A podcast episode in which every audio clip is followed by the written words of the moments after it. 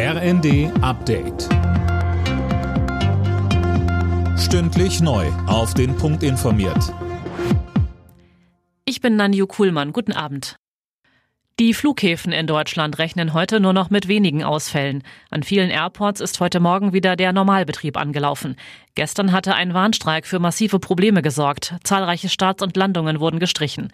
Verdi wollte damit den Druck in den Tarifverhandlungen im öffentlichen Dienst erhöhen. China hat auf der Münchener Sicherheitskonferenz eine Friedensinitiative im Ukraine-Krieg angekündigt. Bei dem Treffen des Who is Who der Sicherheitspolitik in der bayerischen Hauptstadt unterstrichen die westlichen Verbündeten der Ukraine, dass sie in der Unterstützung Kiews nicht nachlassen werden.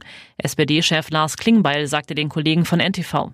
Wenn man Putin durchkommen lässt mit seinem imperialistischen Gedankengut, dann äh, wird er vielleicht in drei oder vier oder fünf Jahren wird er die nächsten Angriffe starten. Das haben wir 2014 schon unterschätzt, als er die Krim äh, völkerrechtswidrig eingenommen hat.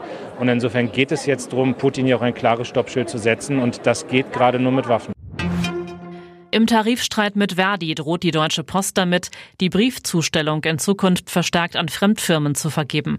Postpersonalvorstand Ogilvy sagte den Funke-Zeitungen, so ein Schritt sei zwar bis Ende Juni vertraglich ausgeschlossen, stehe aber jetzt auf dem Prüfstand. Bei der Biathlon-WM in Oberhof hat die deutsche Frauenstaffel Silber geholt. Das Team um Denise Hermann-Wick musste sich nur Italien geschlagen geben. Für Schweden gab es Bronze. Die Männerstaffel hat eine Medaille dagegen verpasst.